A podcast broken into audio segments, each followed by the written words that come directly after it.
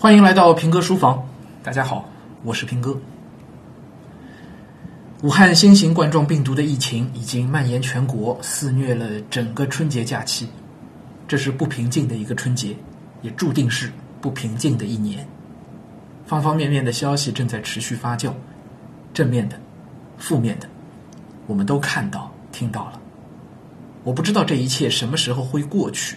但我无比肯定的一点，那就是生活还会继续，这一切迟早都会过去。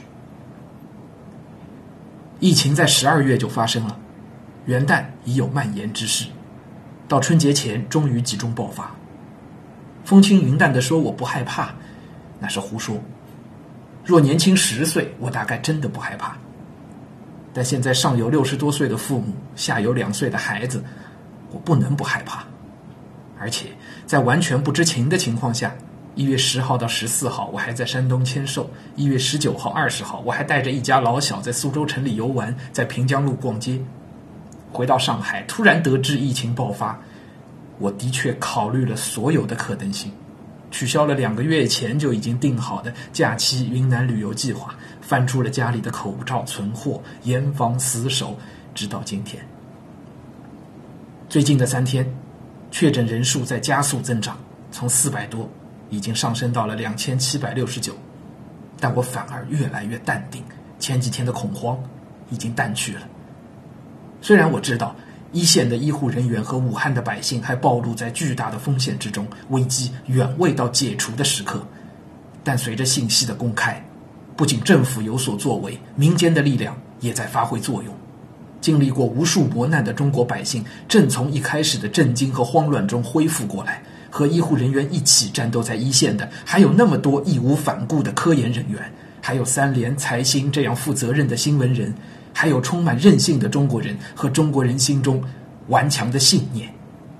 这不仅仅是一句“加油”那样简单的口号，而是我坚定的信心。慌乱是因为未知。有五百多万人离开武汉，散落全国。这听起来是一个巨大的数字，但这个数字不会带来恐慌。相反，如果没有这个数字，才会让我们恐慌。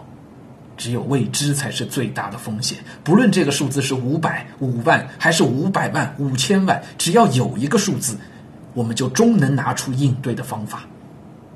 所以，将近两千八百的确诊人数，也许比前几天时明知问题严重却只有小几百的数字，反而更让我们安心。是的，真相才是拨开恐慌迷雾的最好的方法。中国是一个历经无数苦难的民族，神州大地曾无数次千疮百孔，但每逢灾难降临，所有过去的苦难都是我们的财富。那些我们经历过的艰难困苦，都如日月昭彰的向我们展示着这个民族的坚韧和顽强。你看，所有过去的苦难都没有打败我们，我们有什么理由相信这一次我们会倒在困难面前？零零后的孩子们也许不知道，但三十岁以上的中国人都应该还记得，九九年我们怎样在洪水里站稳脚跟。零三年，我们怎样从 SARS 的绝望里挺过来？零八年，我们怎样从汶川的废墟里站起来？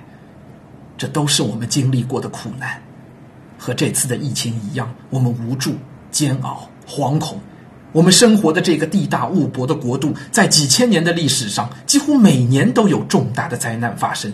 但不要忘记，我们也许不能战胜一切，但我们仍旧走到了今天。苦难是必经之路，是我们每个人在短短一生中都无法逃避的必经之路。我们努力追求幸福，但苦难永远在我们左右，所以不必害怕，因为苦难是一所大学，它将指引我们看到自己的软弱，更考验我们绝不放弃的信念。每一次战胜苦难，都能让我们变得更顽强、更坚定、更无所畏惧。今天你害怕了。只要你没被这害怕击倒，下一次你就不会比今天更害怕。千百万年了，我们人类都是这样走过来的。今天你被病毒袭击了，只要你活下来，下一次同样的病毒就将对你束手无策。不要害怕，当真相逐渐拨开迷雾，希望的曙光就在我们坚定的信念里。我们也不必心怀侥幸。我理解逃离武汉，甚至逃离中国的苦恐慌心情。汶川地震的时候，不也有范跑跑吗？但逃避是没有意义的，那是软弱和苟且。每个人都是这世界的一份子。海明威在《战地钟声》的篇首写过：“所有人是一个整体，别人的不幸就是你的不幸。所以不要问丧钟是为谁而鸣，它是为你而鸣。”孩子遇到困难的时候，我们都知道告诉他要迎难而上。对，现在困难来了，以身作则的时候到了，你能迎难而上吗？不要害怕，稳稳的宅在家里，该吃饭就吃饭，该睡觉就睡觉，该读书就读书，该工作就工作，该玩笑就玩笑，出门戴上口罩，不到人群聚集的地方添乱。相信科研人员的奋战会和新闻人的勇敢一起为我们揭开迷雾、展露真相。相信武汉的百姓会和我们一样镇定地面对困难、迎接曙光。相信政府有能力调动资源为一线的战斗人员提供保护。相信我们必能迈过这道坎，在几个月以后，可以像谈论所有我们经历过的苦难一样来谈论这场危机。当蜘蛛网无情地查封了我的炉台，当灰烬的余烟叹息着贫困的悲哀，我依然固执地铺平失望的灰烬，用美丽的雪花写下“相信未来”。当我的紫葡萄化为深秋的露水，当我的鲜花依偎在别人的情怀，我依然固执地用凝霜的枯藤，在凄凉的大地上写下“相信未来”。不逃避，不添乱。不害怕。